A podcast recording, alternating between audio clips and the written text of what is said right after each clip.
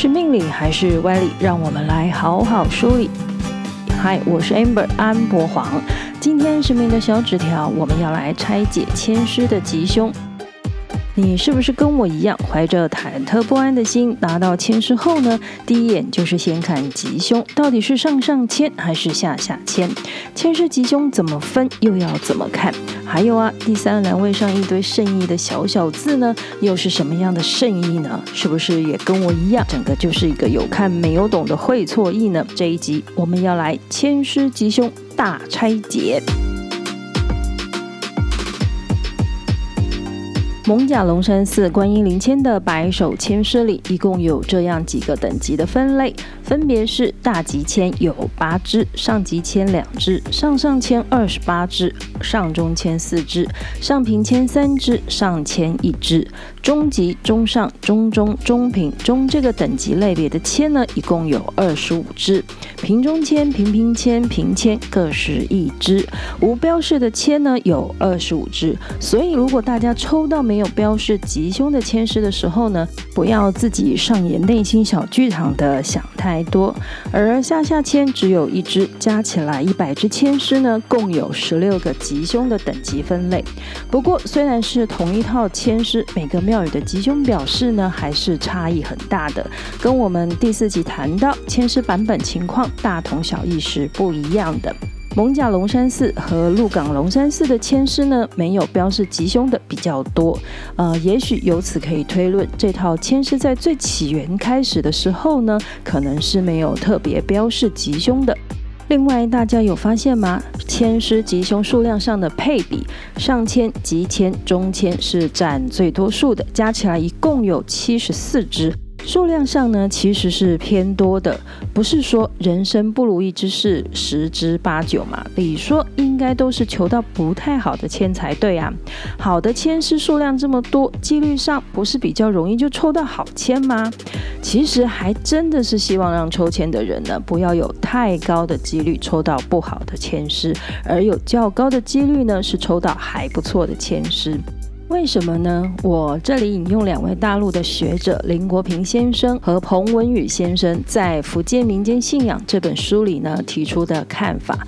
民间流行求签诗，除了在仪式上呢是比较便利之外，另外在签诗抽象而含蓄的吉凶上呢，或是说上签、中签、下签的比例分配上呢，是有着巧妙关系的，并且也是很讲究的。大多数的签诗在吉签或者是说上中签的比例上，约是总数的百分之七十到百分之八十；凶或者是说下签的数量比例呢，约是总数的百分之二十到百分之三十，这个当然是希望抽到不好签的几率呢不要太高。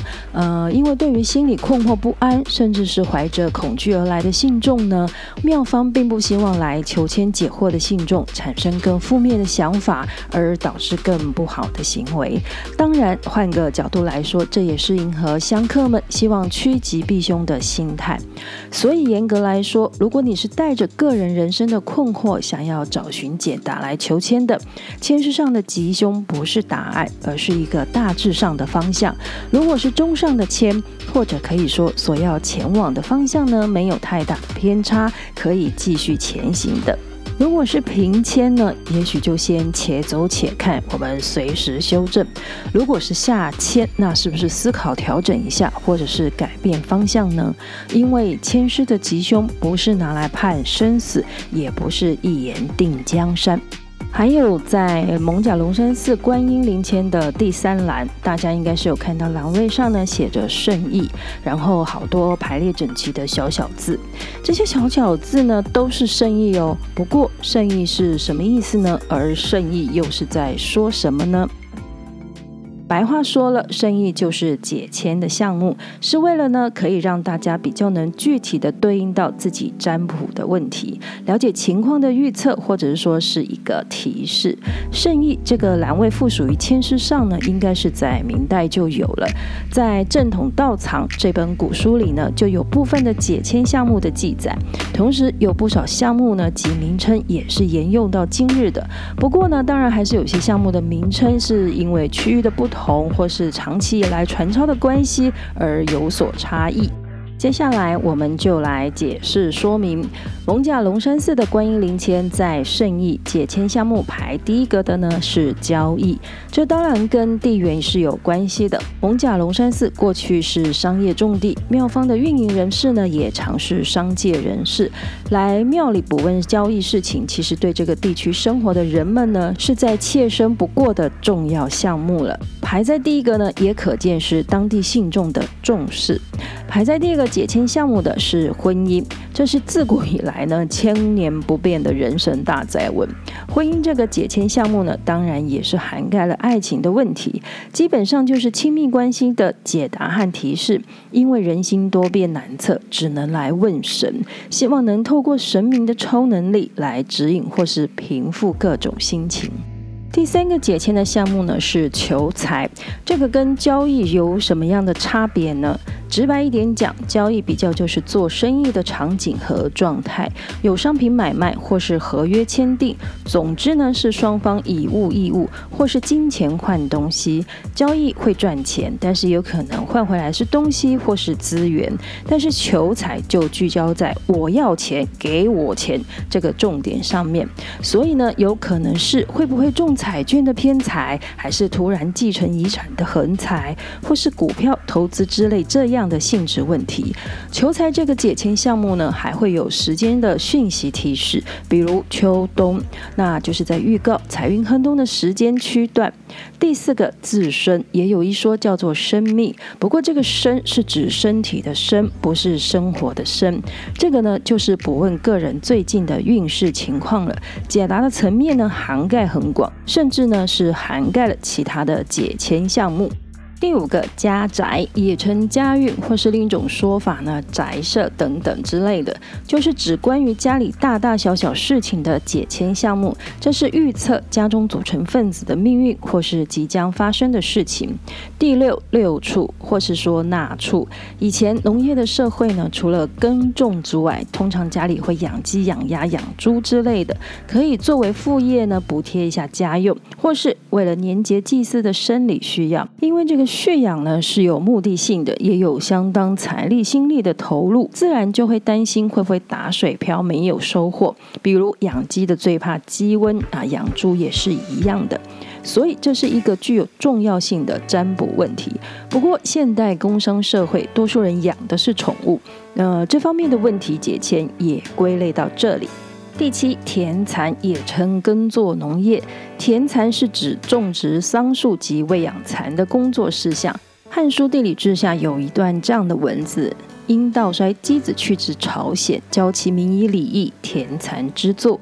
还有呢，《魏书·韩显宗传》呢，里面也有这样的文字说道：“田蚕战废，则将来无资，此国之生忧也。”古代的土地制度呢，是有规划一块专门种植桑树的田，这就是呢为了要养蚕。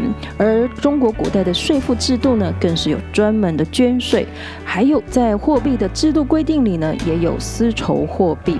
过去农业社会种植桑树养蚕取丝制绸是很重要的经济产物，也是国力国库的来源。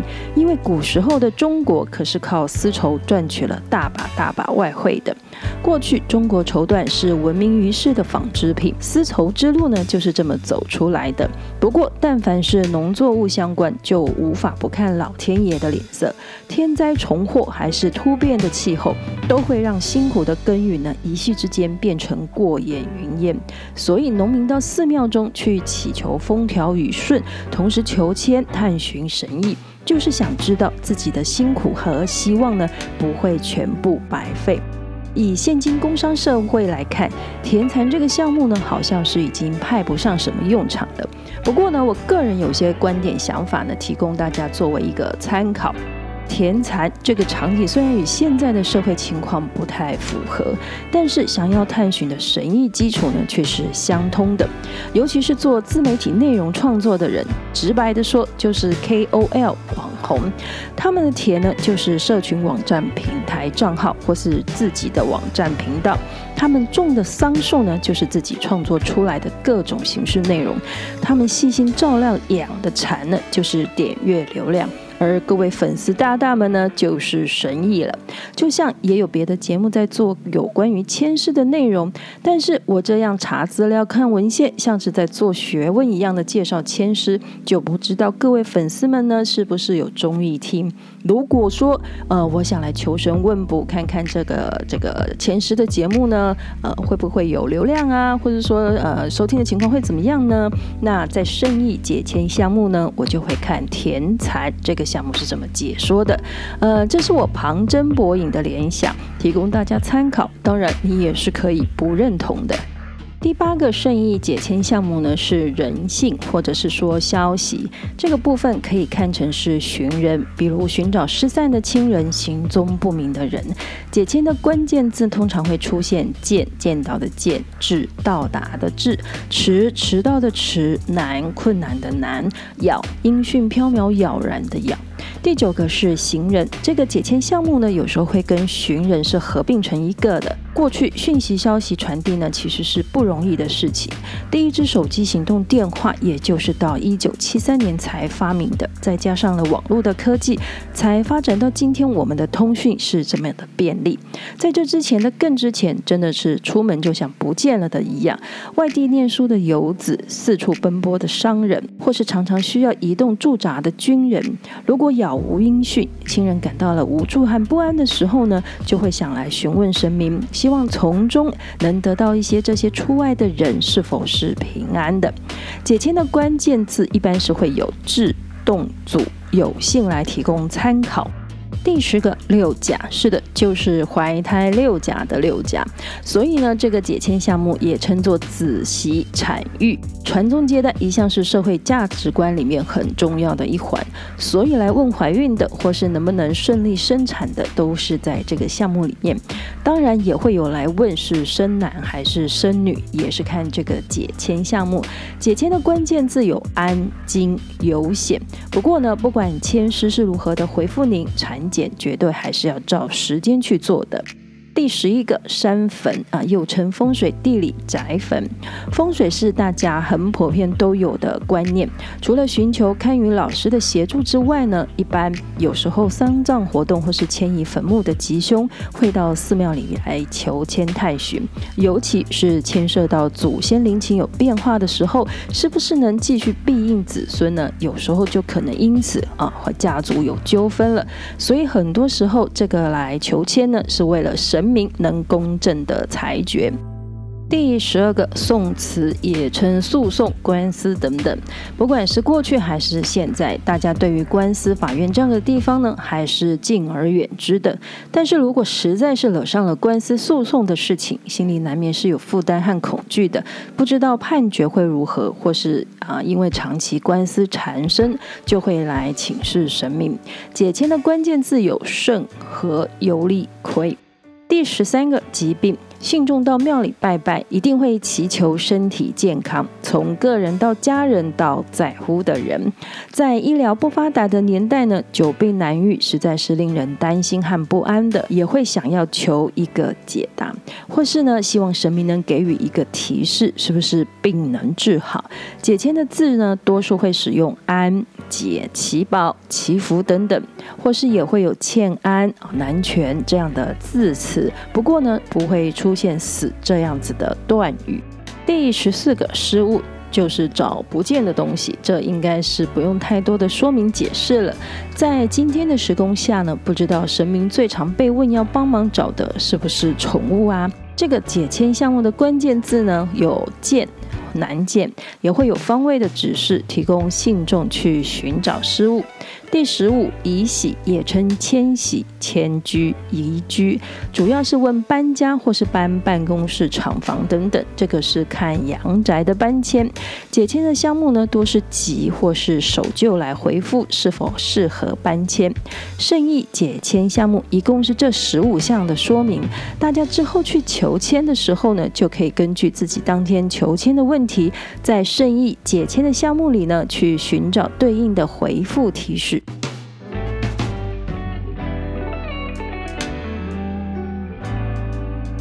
签诗这个神明的小纸条，即使在今日科学昌明的社会，还是有很大的影响力的。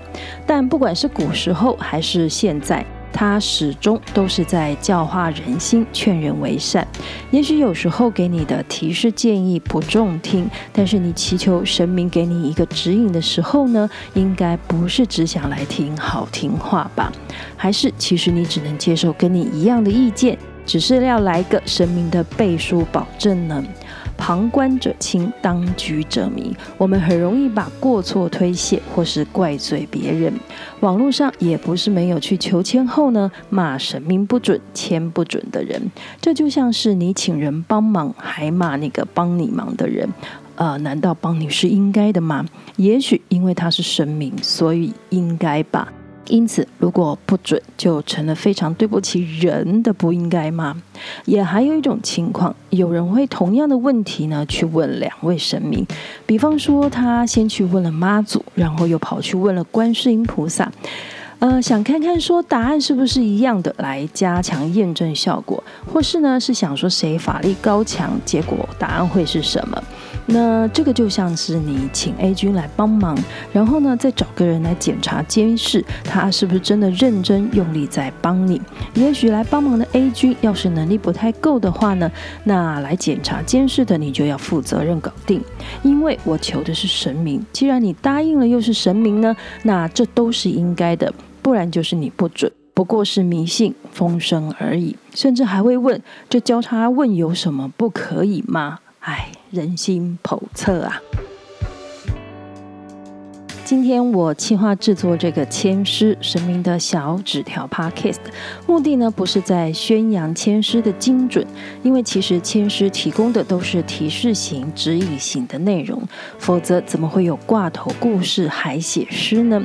而十五个圣意解签的项目呢，只是帮大家在解读的时候可以再聚焦一点问题和内容，不然呢，像我这种内心小剧场可以演连续剧的人，挂头故事和签诗。有可能就被我自己无限上纲，结果呢就偏差掉了。因为是我们自己的人生，所以人生的答案其实是在我们自己的身上。只是因为我们难免总有脑袋不清楚、情绪不稳定、意志不坚强的时候，所以呢，需要一个能先安定人心，让我们有所警惕或是鼓励的方法与方式。同时，也让侥幸的人警戒，让失意的人能找回希望和动力。签诗神明这一张小小的纸条，是心意，是善意，是鼓励的，但绝对不是论断你的判书。呃，千万是不要这样子去解读，也不要这样子去使用签诗，而是请用脑子去读，用心去感受，行为去执行，然后去领悟。今天神明的小纸条签诗的故事呢，就跟大家聊到这里了。我们还有后续很多签诗故事要跟大家分享。如果您觉得意犹未尽，请记得按下追踪或关注，节目更新呢就会马上通知大家。支持我们继续 Podcast 内容的创作，请在收听的平台上给我们五颗星的评价鼓励啊！谢谢大家。最后要再次感谢台北艋舺龙山寺白手观音灵签的签师提供，算您好命，神明的小纸条，我们下次再一起传小纸条，讲签师故事，拜拜。